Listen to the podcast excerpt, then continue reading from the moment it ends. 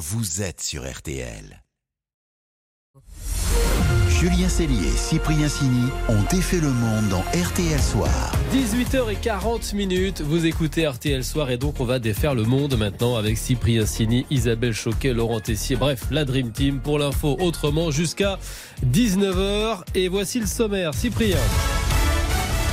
Ce soir, on défait les Black Blocs. Enquête sur les casseurs des manifs. Immersion dans cette nébuleuse ultra radicale. Au menu également, une enquête RTL, l'explosion des pré-surgages avec des chiffres hallucinants. Enfin, vous découvrirez que la retraite, certains ne veulent même pas en entendre parler. On défait le monde de la quotidienne, c'est parti On défait le monde dans RTL Soir. Et voici le son du jour. On a, euh, d'après les informations des renseignements, un petit millier de personnes à Paris qui pourraient euh, être violents. Euh. Le ministre de l'Intérieur, Gérald Darmanin, c'était ce matin sur RTL, il fait allusion au Black Bloc. Ils s'invitent régulièrement dans les manifs ultra radicaux. Ils s'attaquent par la violence au symbole de l'État et du capitalisme. Et avec l'équipe dont défait le monde, on a voulu en savoir plus. Qui sont-ils? Comment s'organisent-ils? Et quelles sont leurs motivations? Alors pour mieux comprendre, on a contacté Guillaume Origini. Il est journaliste, doctorant en histoire contemporaine sur les radicalités politiques. Et évidemment, on a d'abord voulu savoir qui sont ces Black Blocs. Sont des gens qui sont définis par une pratique politique plus que par une appartenance à un groupe social. On a souvent cette idée que bon, on a plutôt affaire à des gens qui ont fait des études, etc. Mais on va y retrouver aussi euh, des employés, euh, des ouvriers, euh, des gens qui font de la mise en rayon et qui sont motivés par une action directe de la politique, c'est-à-dire une confrontation avec les institutions ou ceux qui représentent ces institutions et aussi le capital privé. Oui, il y a une vraie différence à faire entre les casseurs et les black blocs, par exemple. Ah oui, c'est pas la même chose. Au niveau du droit, on va se retrouver de la même façon euh, devant un tribunal si on se fait attraper, qu'on soit un black bloc ou un casseur. Mais euh, l'anticapitalisme euh, militant, une manifestation directe de l'action politique. Des milieux sociaux hétérogènes, donc, mais guidés par un même objectif très très politique. Comme ils viennent de milieux très différents, comment ils se rencontrent, comment ils recrutent, comment ils s'organisent? Bah, Alors toujours grâce à la politique justement, c'est vraiment le centre de leur action. Il y a d'abord une pratique de la politique, des endroits où on se réunit, où on discute. Euh, ça peut être les ZAD, ça peut être des réunions politiques, il y en a partout, tout le temps. Et à partir du moment où euh, il est question de se coordonner, on se coordonne par des moyens qui sont aujourd'hui euh, à notre et à leur disposition, les messages cryptés, l'information qui va circuler de, de, bouche à oreille. Les plus radicaux préparent le cortège, c'est-à-dire que on les a toujours vus, par exemple, planqués sur le parcours d'un cortège, ce qui va pouvoir leur servir, je dirais, à manifester, à faire le coup de poing. Ces préparations-là, elles sont, elles existent de longue date. C'est quoi leur but au Black Bloc? C'est quoi? Prendre le pouvoir par la force? Eh ben, pas vraiment en fait. La finalité, c'est de démontrer que sur un laps de temps court, il est possible de mettre en échec l'État par l'intermédiaire de son appareil sécuritaire. C'est-à-dire que cette entité, ce léviathan euh, monolithique que serait l'État, qui dispose de ressources euh, importantes entraînées pour pouvoir maintenir l'ordre. Le Black Box tente de démontrer que sur un temps court et un territoire très euh, défini, il est possible de faire la preuve que euh, l'État peut être de temps à autre euh, un, colosse au pied d'argile. Alors après, si le maillage des forces de l'ordre est très important, si les Black Blocs sentent bah, qu'ils ne pourront pas agir, généralement, ils ne viennent même pas aux manifestations. Je rappelle que 10 000 policiers et gendarmes seront mobilisés demain sur les différents cortèges, environ 250 en, en France, un petit peu partout. RTL. Sous les radars. Et on défait l'info qui était vraiment mais passée sous les radars. Et ce soir, Laurent, vous avez encore plus bossé que d'habitude. C'est dire. C'est pas, pas, très dur en fait. C'est une véritable enquête RTL que vous avez réalisée et qui en dit long sur les difficultés que rencontrent les Français. Oui, les demandes de prêt sur gage ont flambé en France l'année dernière. Le prêt sur gage, vous savez, c'est un prêt qui nous est accordé en urgence en contrepartie du dépôt d'un objet de valeur, un bijou, un vêtement, un tableau. Pour le demander, vous devez vous rendre dans un crédit municipal. L'établissement vous propose un prêt en fonction de sa valeur et si vous remboursez dans les délais, l'objet vous sera rendu. Et alors, cette démarche, elle a vraiment beaucoup augmenté en France? Oui, j'ai appelé plusieurs établissements cette semaine et le résultat est sans appel. Plus 23% de prêts sur gage à Rennes, plus 18% à Angers, même tendance à Reims, plus 10% à Toulon, Saint-Étienne, Bordeaux, Agen, Strasbourg, Mulhouse, plus 8% de prêts à Nantes et Tours. Et autre phénomène, des nouveaux clients ont recours à ce système. Les chiffres sont assez effarant. C'est quoi l'explication? C'est l'inflation? C'est la vie chère? Oui, c'est clairement la première raison. Un exemple avec Mélanie Savelli, directrice adjointe du Crédit municipal de Nantes, où 90% des objets déposés sont des bijoux. On a eu plusieurs personnes qui nous ont expliqué qu'ils avaient des factures d'électricité à payer et euh, qui devaient gager euh, des bijoux ou autre chose pour faire face à ces dépenses. Des prêts pour payer des factures d'énergie, mais pas que. Isabelle Dessau est la directrice du Crédit municipal de Reims. On voit des clients euh, venir déposer chez nous pour mettre de l'essence dans leur véhicule tout simplement pour aller travailler. Sur ces derniers mois, c'est évident. Et on dépose pour cela des collections de timbres, des instruments de musique, des vélos ou encore des téléphones portables, tout ce qui peut avoir de la valeur. Et alors, dans ce contexte, il y a exclusivement des gens qui sont en difficulté qui Eh bien, pas forcément. On voit tous les profils des retraités, des entrepreneurs, des commerçants, des médecins, car 2020 et 2021 ont été, on le sait tous, des années marquées par le Covid, on ne pouvait pas faire grand-chose.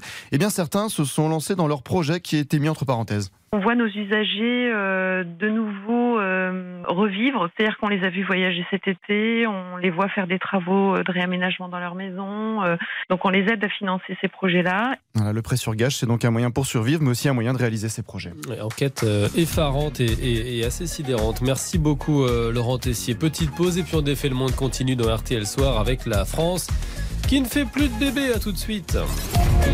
On défait le monde dans RTL Soir.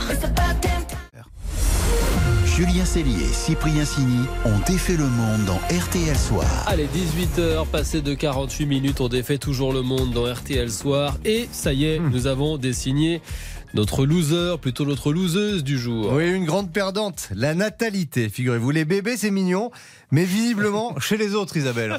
Et encore. Hein. Bon, on connaissait le baby boom, voici donc le baby crash. Jamais depuis l'après-guerre, on avait fait euh, aussi peu de bébés. En 2022, 723 000 bébés euh, sont nés en France. C'est 19 000 de moins que l'année d'avant. Et ça fait 100 000 bébés de moins en 10 ans seulement. C'est vraiment la fin d'une époque. Hein. Avant, on pouvait frimer.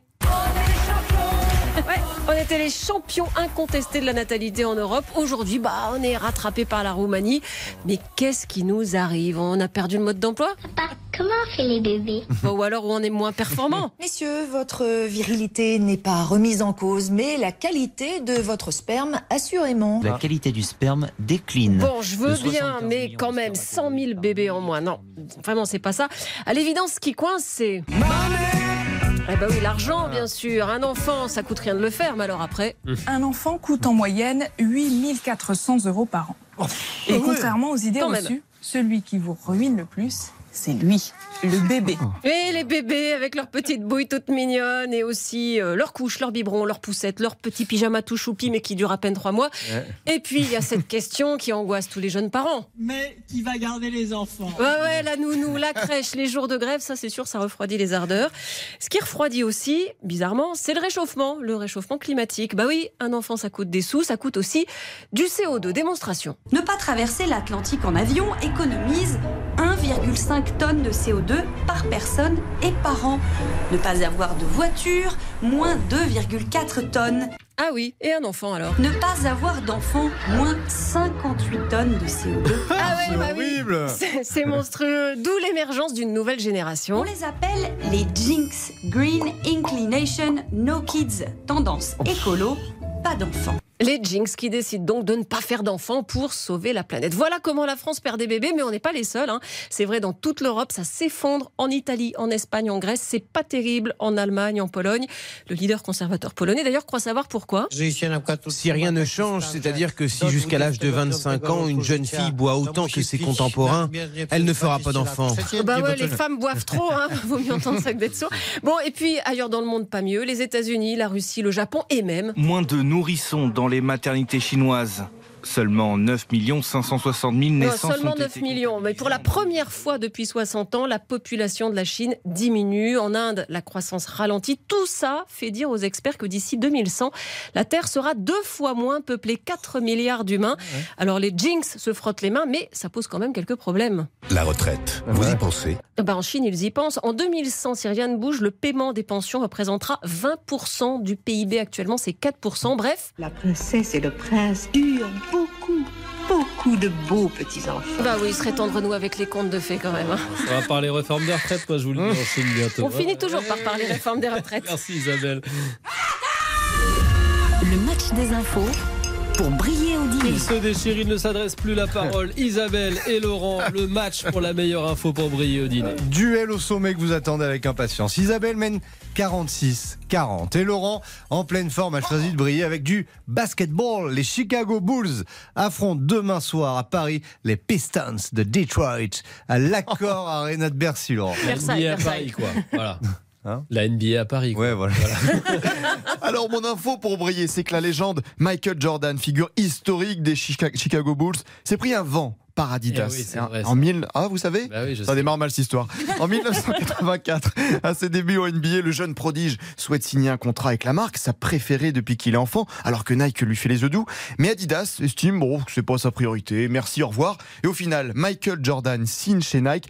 La marque gagne 3 millions de dollars toutes les 5 heures grâce à la star. La très belle affaire. Allez, place à Isabelle. Isabelle célèbre les 25 ans de la comédie musicale Notre-Dame de Paris, présentée pour la première fois le 18 janvier 98 au Midem à Cannes. Et mon info, c'est que la chanson Belle a été inspirée par Anthony Quinn. C'est vrai que la chanson aurait pu s'appeler Esmeralda et non, ça s'appelle Belle. C'est le premier titre que Luc Plamondon a écrit cinq ans quand même avant le lancement du spectacle.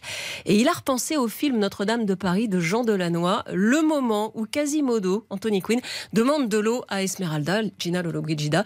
Elle se penche vers lui et qu'est-ce qu'il dit? Belle. C'est un mot info, mais vous connaissez, je suis Bah plus oui, vous êtes plus basket Jordan que- que, comédie que musicale. Elle le savait, elle me l'a dit avant l'émission. Voilà, je- Après, ce qui est certain, c'est que les auditeurs, les auditrices, euh, choisir. auront peut-être fait un choix inverse. Et vous pouvez d'ailleurs tenir les comptes euh, chez vous. euh, quel est votre score euh, personnel Peut-être que Moi, le public vote plus pour moi, en fait. Euh, Peut-être que vous êtes en tête dans la plupart des foyers Qu'est-ce qu'on aimerait euh, savoir Charles Laurent. Enfin, faut pas rêver non plus. Non, Pour l'instant, il y a non. 46-41. hein, voilà. 46-41, il se rapproche. Dans quelques minutes, le journal de 19h. Et puis, on va continuer de défaire votre monde juste après la pause avec la septuagénaire qui ne veut surtout pas partir à la retraite. À tout de suite. Julien Cellier, Cyprien Sini. On défait le monde.